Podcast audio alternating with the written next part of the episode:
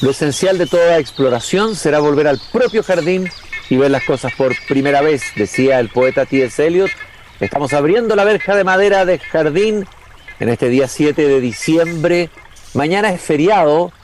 No sé si alguien se acordará, espero que muchos sí, me imagino que muchos que lo han seguido, que han seguido su música, que han admirado su figura. Recordarán que fue un 8 de diciembre de 1980 cuando fue sorpresivamente asesinado a las 10.50 pm, cuando volvía al Dakota, su departamento de Nueva York, junto con su mujer Yoko Ono, John Lennon. Cinco disparos recibió por la espalda y Lennon llegaría muerto al hospital Roosevelt, donde fallecería a las 11 de la noche. Había recién autografiado una copia de su Double Fantasy, el, el álbum, a un grupo de, de, seguidores, entre los cuales estaba su futuro asesino, Mark Chapman, cuando recibió los cinco disparos. Tan ganas de recordar esos versos de García Lorca. En este caso cinco disparos tuvo y se murió de perfil. Viva moneda que nunca se volverá a repetir, dice García Lorca. Su mujer Yoko Ono dijo, él está vivo. No se puede matar a una persona tan fácilmente. Su espíritu continuará. No hay funeral para John, afirmó Yoko Ono. John amaba y rezaba por la rosa humana. Por favor, hagan lo mismo por él. ¿Qué hubiese ocurrido si no hubiese entrado a la hora en que el destino lo colocó o el azar eh, lo colocó a esa hora en ese lugar en que estaba el asesino esperándolo y John Lennon viviese todavía y tuviera 82 años, esa es la edad que tendría John Lennon, es una pregunta que no sé si vale la pena hacérsela. Lo que sí da una sensación de, de lo terrible y lo banal que puede ser la existencia es que el asesino lleva 42 años preso y dijo que su único objetivo era conseguir fama. Y él quería ser famoso y salir del anonimato. Yo iba a ser un don nadie. Y ahí uno se acuerda de la canción Nowhere Man de, de, de, los Beatles, ¿no? Bueno, vamos a hablar hoy día, vamos a recordar, ¿cómo no vamos a recordarlo? A esta figura extraordinaria de John Lennon. Hace unos días atrás entrevistamos acá a un inglés que vive en el sur y que ha realizado una serie de, proyectos pedagógicos al aire libre con la naturaleza. Se vino desde, desde, desde Inglaterra muy joven, primero la Araucanía, después la región de los lagos, y nos contaba, él es de Liverpool, que su mamá había sido profesora de John Lennon. Y me decía, era el alumno favorito de mi madre y mi madre siempre lo defendía y siempre hablaba, es a nice boy, es un chico encantador. Eh, así que tuvimos por lo menos al hijo de la profesora de Lennon, pero que tenemos hoy día en el jardín y vamos a caminar con un amigo, poeta, traductor, rocómano, eh, Armando Roa. Es difícil encontrar a alguien que cruce estas sensibilidades o estos gustos aparentemente por mundos distintos, aunque él nos ha mostrado que no son tan distantes. El rock por un lado, la poesía por otro lado. Armando es poeta, traductor, es profesor de literatura. Armando, gracias por acompañarme esta tarde para recordar y tratar de rendirle un tributo a John Lennon un día antes de su terrible asesinato. Muchas gracias, Cristian, por la invitación. Feliz de estar acá recordando a alguien tan significativo en la historia de la música eh, y en un homenaje que me parece muy necesario. Armando, eh, Armando, ¿qué rescatarías tú de la figura de John Lennon dentro del grupo, del conjunto de los Beatles? ¿Qué es lo que trajo John Lennon a la música? Mira, es una pregunta eh, difícil.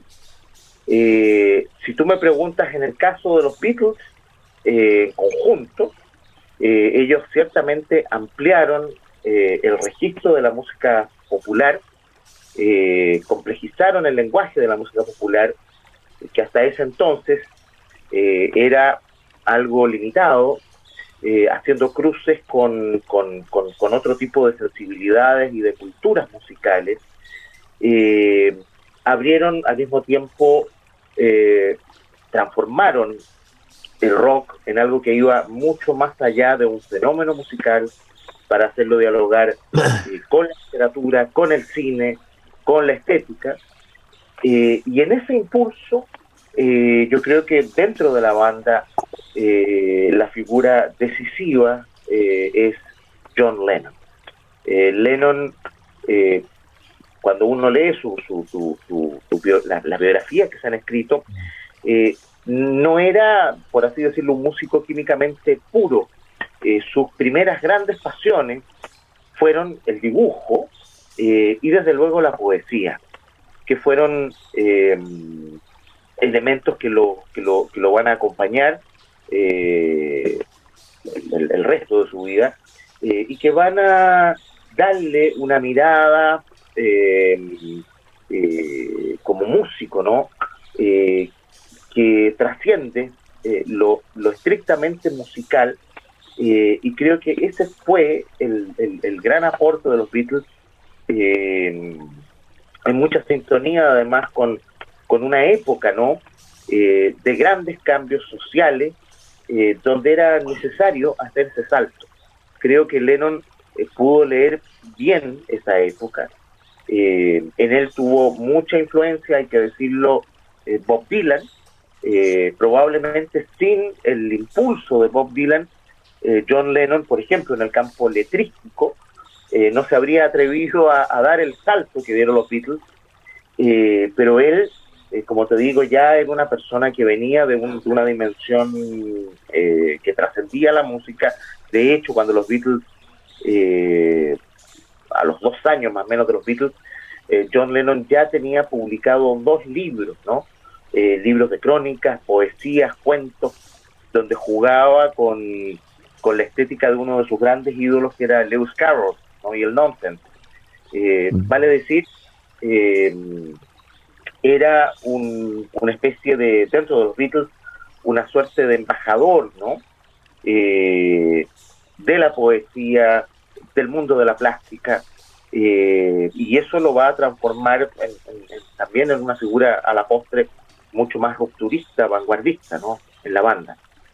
Ahí se cuenta siempre esa historia de un encuentro que tuvieron en un taxi, parece Bob Dylan, con un auto con John Lennon, una conversación que fue bien decisiva, ¿no? Fue muy decisiva en Nueva York.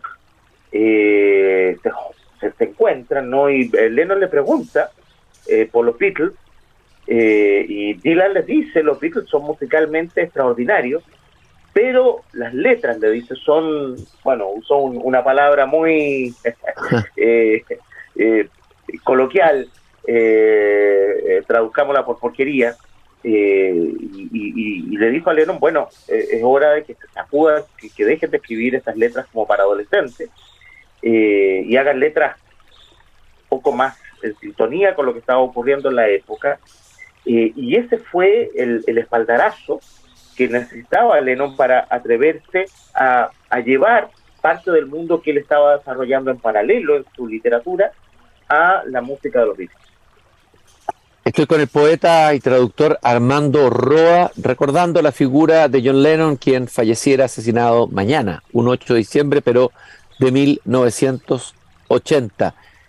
Tengo aquí en mi tocadisco ochentero un vinilo con una canción para la madre de Lennon, esa madre que lo abandonó, pero que decía Lennon le regaló la música, le, porque ella le enseñó a tocar el bajo.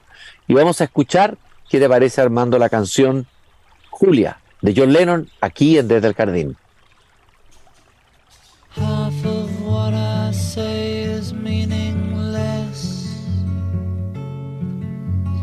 But I say it just to reach you,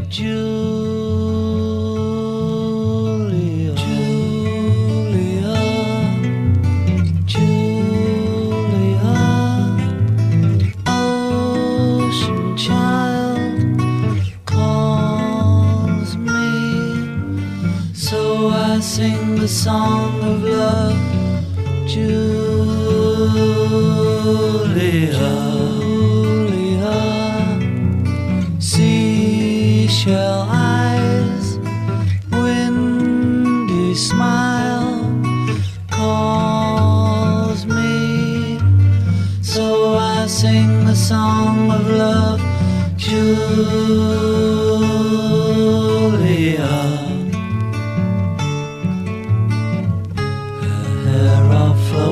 Sky is shimmering, glimmering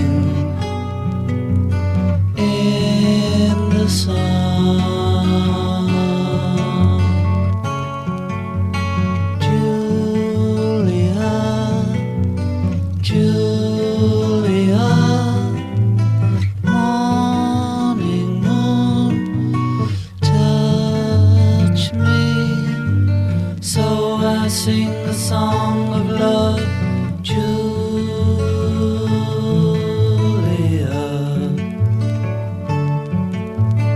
When I cannot sing my heart, I can only speak my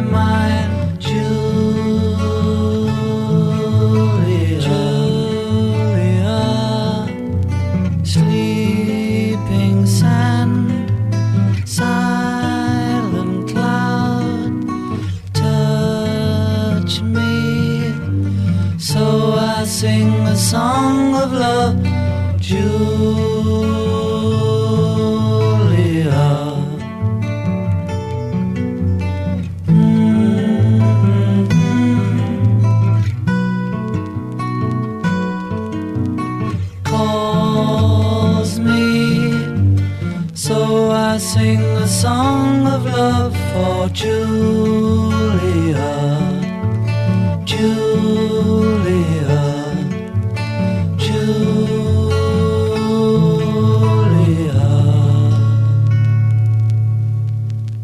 Es un tema menos conocido, eh, pero interesante escuchar algunos temas de John Lennon que no son tan difundidos en general por la radio, un homenaje a su madre, un ajuste de cuenta probablemente con eh, su pasado.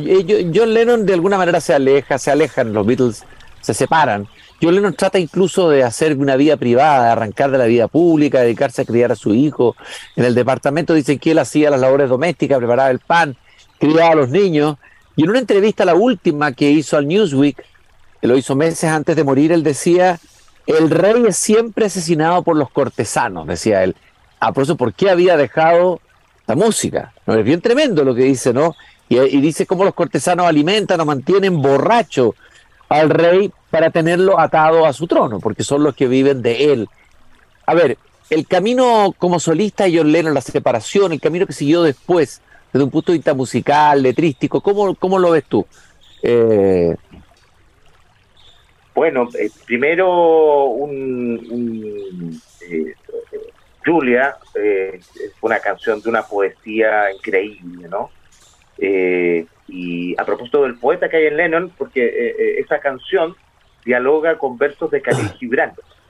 y es justamente una canción escrita para el Doble Blanco, que es el álbum en el cual ya se comienzan a marcar claramente las diferencias entre los Beatles y lo que va a ser la separación, eh, que va a ser formalmente el año 70, pero ya se había consumado el año 69.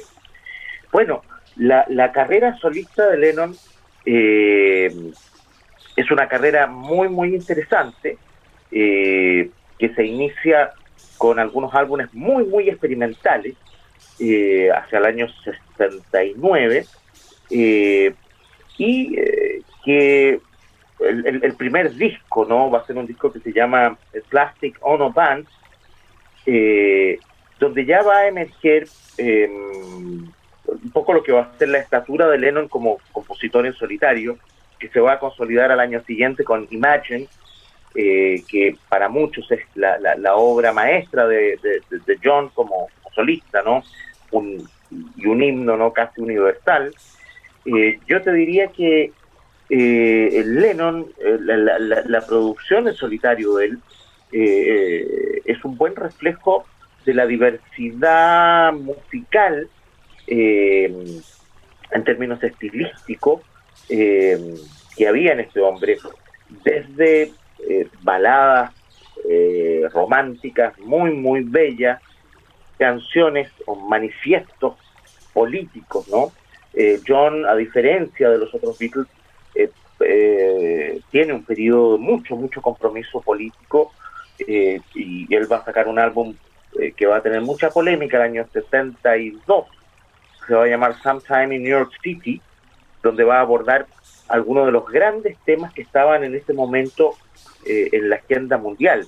El tema de Vietnam, Biafra, el tema de los derechos civiles, Irlanda, eh, y eh, esa carrera va a, la va a desarrollar en la primera mitad de la década de los 70, después va a entrar en, el periodo de reclusión al cual tú aludías, eh, y justamente el año en que Lennon es asesinado es el año de su vuelta, ¿no? con un disco que es Double Fantasy, eh, que era el disco con el cual Lennon estaba preparando, por así decirlo, su, entrada a la, a la, década de los 80, que no se pudo concretar naturalmente, eh, y donde se ve un rockero de, de tomo y lomo con, con, con, con, las grandes virtudes compositivas que tenía los Beatles, pero siempre también eh, sabiendo leer el, el lenguaje musical eh, de su tiempo, ¿no? Eh, eh, esto es bien interesante porque hay, por ejemplo, algunas colaboraciones de Lennon, incluso en el periodo de silencio del, año 75, con David Bowie, con canciones en las cuales él ya se adelanta a lo que va a ser posteriormente, el, por ejemplo, el fenómeno del disco. él siempre buscó hacer un puente eh, con, el, con el rock de los 50, va a ser también un disco de covers hasta el año 75, eh, y para él ese era el espíritu fundacional del rock, el espíritu de Elvis, de Chuck Berry, eh, era como el impulso, la, combustión inicial, la vitalidad inicial del rock, y él siempre quiso además mantenerla viva. Eh, a mí, la, yo creo que los, Beatles, bueno, Paul McCartney desde luego también, eh, y George, eh, que era el Beatles silencioso, menos conocido, también tiene un, inicio de década de los años 70 que es muy notable. ¿no? Es decir, si bien los Beatles desarrollaron una química única, pero esa química única que se daba en, el trabajo conjunto no significaba que la producción en solitario fuera una producción, llamémosla así, que quedara al debe, sino una producción de, primera calidad. Y en el caso de Lennon esto es eh, evidente. Armando, si colocamos frente a frente a McCartney con Lennon, ¿quién representa cada uno? Uno podría decir cada uno es un arquetipo del músico, del artista distinto. Eh, ¿Qué los separa, qué los une? Mira, a ver, yo creo que Paul eh, eh, es una, a ver, esta es una impresión muy personal. yo creo que, fíjate, Paul, um, se a ver, se suele mostrar a Lennon como el tipo más progresista y a McCartney como el tipo más conservador. Eh, yo creo que Paul, eh, musicalmente hablando, es un tipo tanto o más eh, progresista que Lennon. De hecho, eh, los guiños, por ejemplo, que hacen los Beatles en, la, en, la segunda parte de su, carrera a, la, a, la, a, toda la música experimental, por ejemplo, del siglo XX, a la gran música clásica del siglo XX, compositores como Stockhausen, etcétera, eh, ahí se nota ciertamente eh, la mano, el peso de Paul McCartney. Eh, ahora, creo que Paul era mm, un, o es, un músico químicamente puro. Lennon, en ese sentido, a diferencia de Paul McCartney, era un artista más multi, multidimensional. Lennon, junto al músico, tenía dentro de sí al, al, al poeta, tenía la artista visual, eh, y al activista político, ¿no? Eh, y probablemente el compromiso político fuertemente asumido por, John en ese periodo eh, fue un elemento que, que distanció, ¿no? no porque Paul tuviera posiciones políticamente contrarias o más conservadoras a las de John, sino tal vez porque Paul mm, ciertas direcciones musicales de Lennon, que en, algún momento fueron muy partidistas, no fueron del agrado de McCartney. Estoy conversando, caminando en el jardín en esta tarde del día 7 de diciembre del 2022, recordando a John Lennon, el músico, el creador, el letrista, el poeta, el artista completo, el activista también, la figura pública y privada, eh, asesinado el 8 de diciembre de 1980, o sea, en un día como mañana. Eh, si tú tuvieras que hacer un itinerario, tuvieras que escoger, hacer una especie de cata de las canciones, la música, de los momentos que te parecen más significativos de John Lennon, ¿qué escogerías en esa cata? Eh, te, dijéramos ya, selecciona para mañana, para el día 8, una selección personal tuya de, eh, de John Lennon. ¿Y por qué? Una breve selección. es muy difícil, Cristian, porque Lennon eh, es un compositor bastante ¿cómo decirlo?, que mantiene una consistencia a lo largo de, de, su producción como solista, ¿no?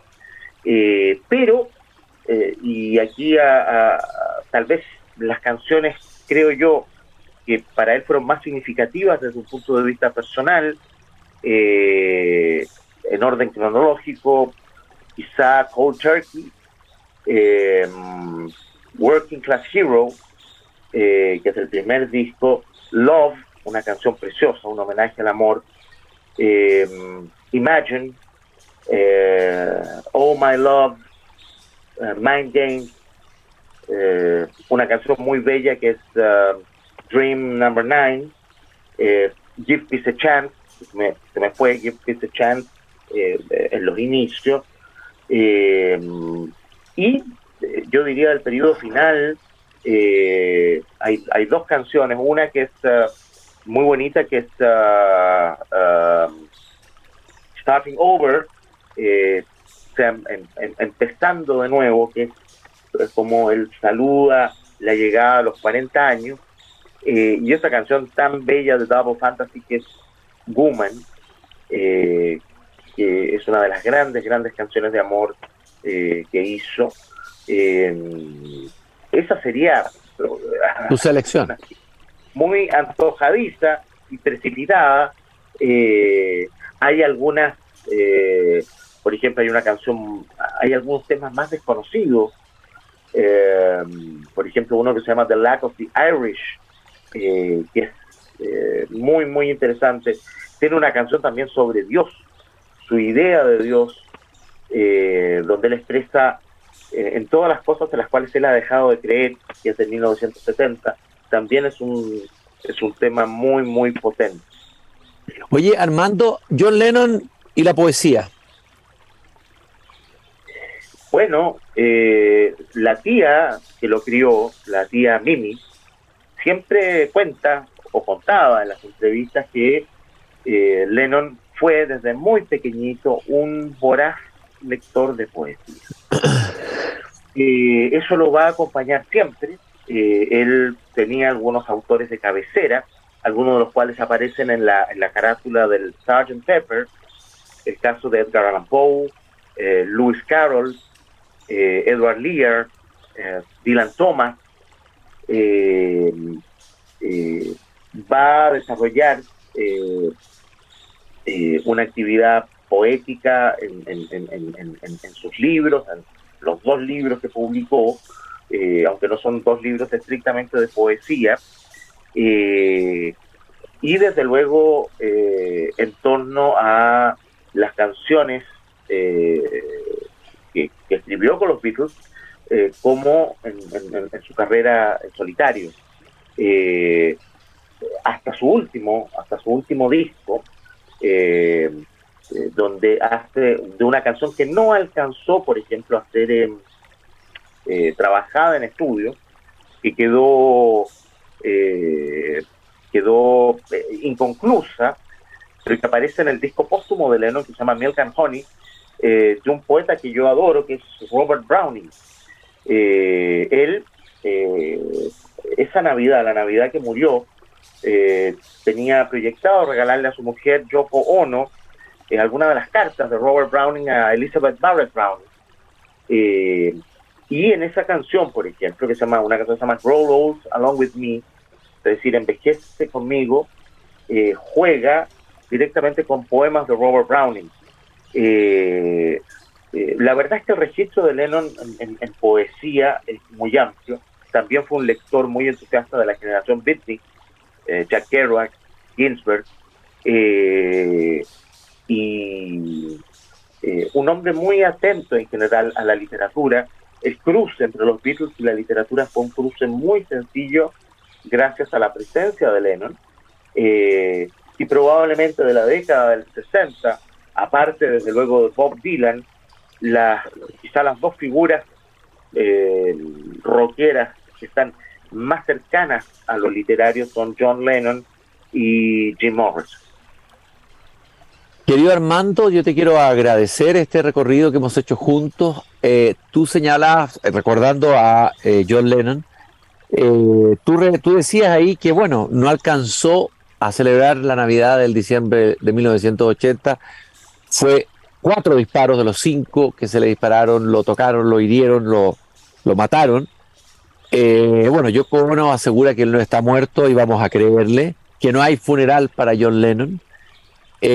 Y escribió él una canción eh, navideña, Happy Christmas, una canción navideña que tal vez nos sirva y quede bien para esta época, porque te remata con la frase, la guerra terminó si tú lo quieres. Es lo que vamos a escuchar, lo que voy a poner ahora en mi tocadisco ochentero, John Lennon preparando la Navidad, el nacimiento eh, nuevo, en un sentido amplio, yo creo que los Beatles y John Lennon nos hicieron a todos nacer de nuevo, eh, te agradezco mucho, Armando, haberme acompañado esta tarde en este homenaje. No, feliz, Cristian. Feliz, muchas gracias por la invitación. Un abrazo grande para ti.